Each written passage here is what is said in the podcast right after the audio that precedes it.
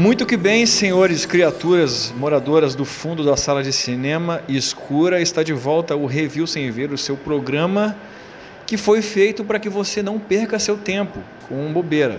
Então hoje nós vamos falar de um filme sensação da internet nesse momento, só se fala neste filme provindo, proveniente da revista em quadrinhos Marvel. Hoje nós vamos falar do filme Venom 2. Comentários, por favor. Tô sem qualquer expectativa de vê-lo, Venom, Venom. É isso aí, hein? É, bom dia, boa tarde, boa noite aos ouvintes. Aqui é Laurêncio Gazelos.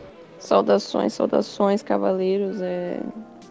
Primeiramente, que filme perfeito, né, pra gente fazer essa análise. Porque esse eu tenho certeza que eu vou passar longe toda vez.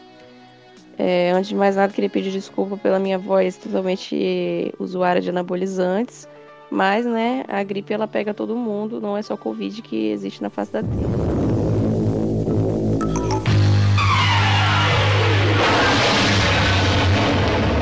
Ah, em primeiro momento, eu queria que vocês comentassem, por favor, sobre o nome, né, a tradução já é, tão tradicional brasileira, Venão 2, Sem Tempo de Carnificina. Por favor, depois do, do grande trocadilho feito no filme do 007 no episódio passado, Sem Tempo para Morrer, hoje nós temos o Sem Tempo de Carnificina. Parece que todos os filmes estão numa espécie de coalizão para avisar as pessoas a não perder o seu tempo indo no cinema.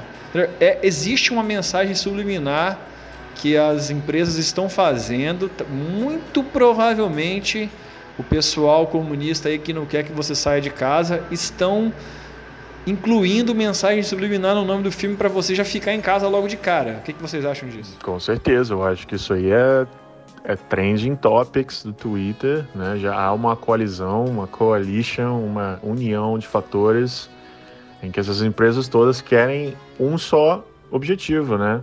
Manter você sentadinho na poltrona ali, pagando ingresso caro e provavelmente comprando aquela pipoca esgumiçada, sentando naquela cadeira podre, ou no, no conforto de sua residência, seu iPad, sua TV, seu qualquer desgraça que você assiste filme, no celular talvez. É, mas fica assim, hein? com certeza, subliminalmente falando, Edir Macedo tá de olho nisso aí, hein? Essa teoria é 100% real, né? Só não vê quem não quer. É, a Marvel ela vem torturando aí os fãs há, há um tempo depois que lançou o último filme do, do Avengers, lançando um monte de filme à torta direita aí para ver se alguém cai e assiste. A gente acaba não assistindo com medo, porque já sabe que pode ser ruim e vai acabar com, com todo o resto, né? Poxa, Endgame foi tão bom, por que, que não deixa quieto? Ai, sabe, cara, tocho. Inclusive, essa expressão só não vê quem não quer é uma expressão que a gente deveria utilizar aqui na Bíblia do Review Sem Ver, né?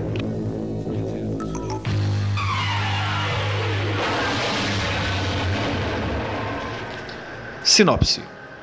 Em Venom, Tempo de Carnificina, depois de um ano dos acontecimentos do primeiro filme, Ed Brock, Tom Hardy, está com problemas para se acostumar na vida com o simbionte Venom. Ed tenta se restabelecer como jornalista ao entrevistar o serial killer Clayton Casabranca, também portando um simbionte chamado Carnage e que acaba escapando da prisão após sua execução falhada. Comentários, por favor. Nossa, que sinopse esclarecedora. Clara como a água, né? Enfim, escorregando pela Deep Web aí, eu vi que esse filme vai ter vários easter eggs. Cara, cala a boca, entendeu? Não piora o que já, já não tá bom. Aí vem falar de easter egg essa altura do campeonato, depois de mais de 45 filmes da Marvel com 75 mil easter eggs. Faz isso comigo não, sabe? Sendo que isso é uma continuação do primeiro filme que eu também não vi, provavelmente ninguém viu. É, eu acho muito bom, porque isso já me coloca numa posição de autoridade que eu já posso falar com um pouco mais propriedade sobre a continuação da história. Então, nosso amigo Cleitinho Carnaficino, é, hum, vou deixar para vou deixar para esperar isso aí, hein? Acho que Clayton não tá muito bem não. A quantidade de easter egg no filme é perfeitamente contrária, antítese da qualidade do filme.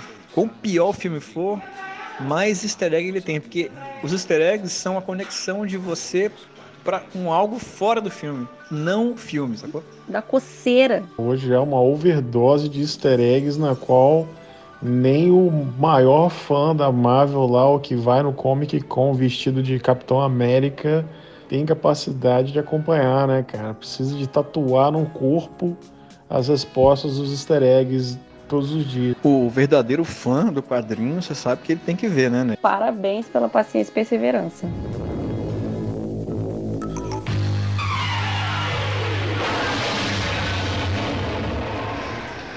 Análise semiótica. Senhoras e senhores, nós temos uma capa muito bem desenhada. Temos ali é, a presença de um personagem Venom no centro e uma boca aberta, como se nós fôssemos engolir o Venom. Então já fica aí mais uma mensagem subliminar de que você está indo a um filme para comer o personagem principal. É, então fica uma análise clínica praticamente aí de, de mais uma mensagem aí dizendo que você tem que tomar cuidado e, e tem muitos dentes também ali na imagem. Né? Então, por favor, vem para mim aí com, com essa análise. Usando aí de todas as referências Discovery Channel, Semana do Tubarão e Ataque do Majin Buu, vou te comer, vou te comer. Não era bom? Você tá em casa, tranquilo ali, aos seus 15 anos de idade, você tá assistindo Dragon Ball Z na televisão, passa um tio, uma, uma mãe, né, uma avó, e tem um gordinho rosa dizendo: Vou te comer, vou te comer, vou te comer. Olha, eu vou ser bem sincera com você. É, essa mensagem subliminar aí, ela não me incomoda. Essa ideia de comer o personagem principal é a única coisa que pode ser que seja bom nesse filme. Seguido por um cântico Satã, Satã, Satã. Majin Buu andou para que Venom pudesse correr. Satã.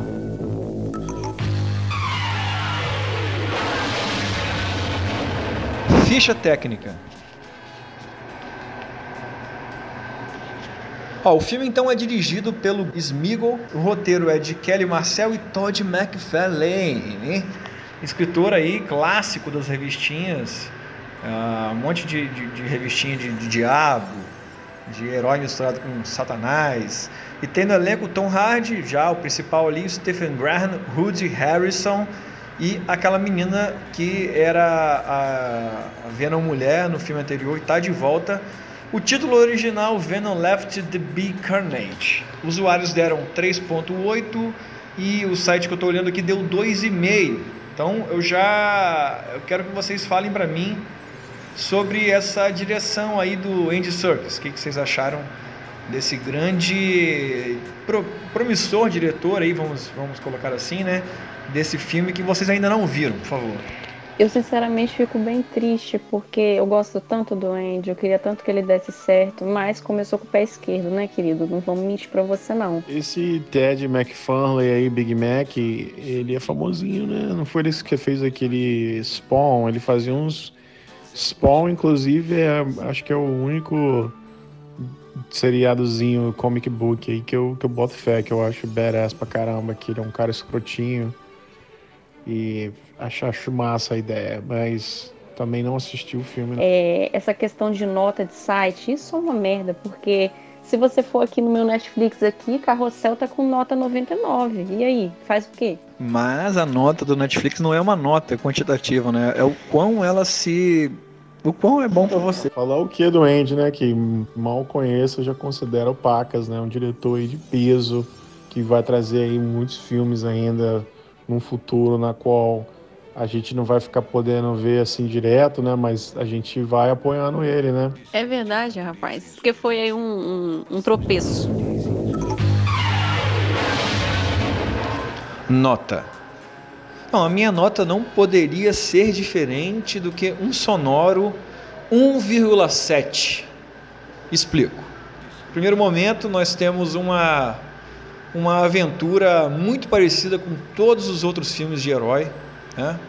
Então, se você já assistiu a algum outro filme de herói aí nos últimos dois, três anos, você basicamente já viu esse filme, né? Uma, uma análise é, é, um pouco mais elaborada e geométrica, acredito que os filmes de herói atingiram uma, um nível de excelência cultural uh, tão elevada que eu já me sinto um pouco bobo assistindo, né? eu não consigo entender direito aonde eles estão querendo chegar. Então eu acredito que esse filme não é para mim e por isso, somente por isso eu dou uma nota de 1,5.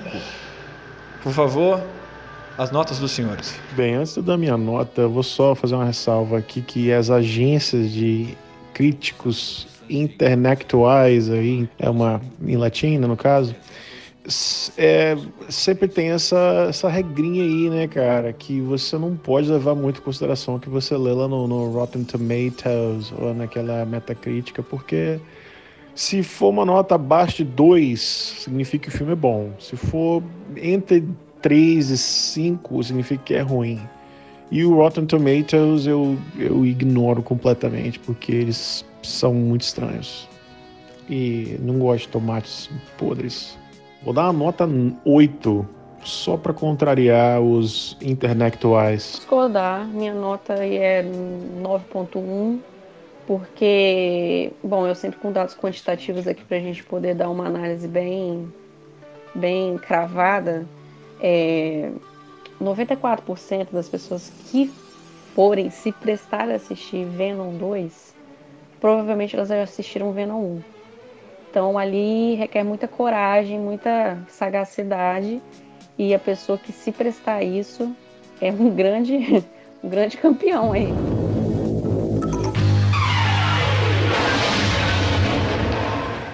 É isso, senhores. Não tenho mais muito o que falar sobre esse filme que eu não vi, talvez não verei. Não sei se eu vi o primeiro, não tenho certeza. Porque eu vi filme de herói, então talvez eu tenha visto. Não sei se verei esse, até porque não estou indo para o cinema mais. Então, talvez eu não vá assisti-lo, assisti-lo ei, de forma indireta. Não vi o trailer também. A única coisa que me faria mudar de ideia quanto a assistir esse filme é que se aparecesse o Vin Diesel no filme assim, do nada, e para matar o, o, o, o Venão o Vin Diesel tinha que passar com aquele Camaro amarelo pegando fogo, cheio de neon embaixo, passar por cima dele assim. E aí depois mostra a câmera dele de frente, assim, só olhando no retrovisor com aquele braço bombado dele, assim, em cima do volante, tá ligado? E atrás explodindo um Venom, assim, com a fumaça verde. Aí isso é maneiro. Ah, esse filme que você tá falando é o Motoqueiro Fantasma, só que na versão é, Velozes e Furiosos. Não, cara, sabe porque eu acho que esses filmes hoje estão sendo tão previsíveis que seria legal ter um, um Nicolas Cage ali no filme, ou botar aí um Arnold Schwarzenegger descendo no helicóptero com aquela submachine gun na mão dizendo é, é, Get out, there's a bomb in there. Isso me lembrou uma vez que mamãe colocou aqueles copos de água benta para o padre abençoar ali no texto e tal. Aí depois que acabou o texto, mamãe, a gente trocou pro Dragon Ball para assistir, né? Aí nisso ficou a água ali durante o Dragon Ball. E teve um episódio que, que era alguma coisa que só falava do Mr. Satan. Toda hora, toda hora. Mamãe ficou horrorizada. Depois de ter sido feita aquela osmose reversa ali de abençoamento da água, mamãe não bebeu água e não deixou a gente tomar água também. Foi ótimo. Então fica aí o meu saudoso até o próximo episódio.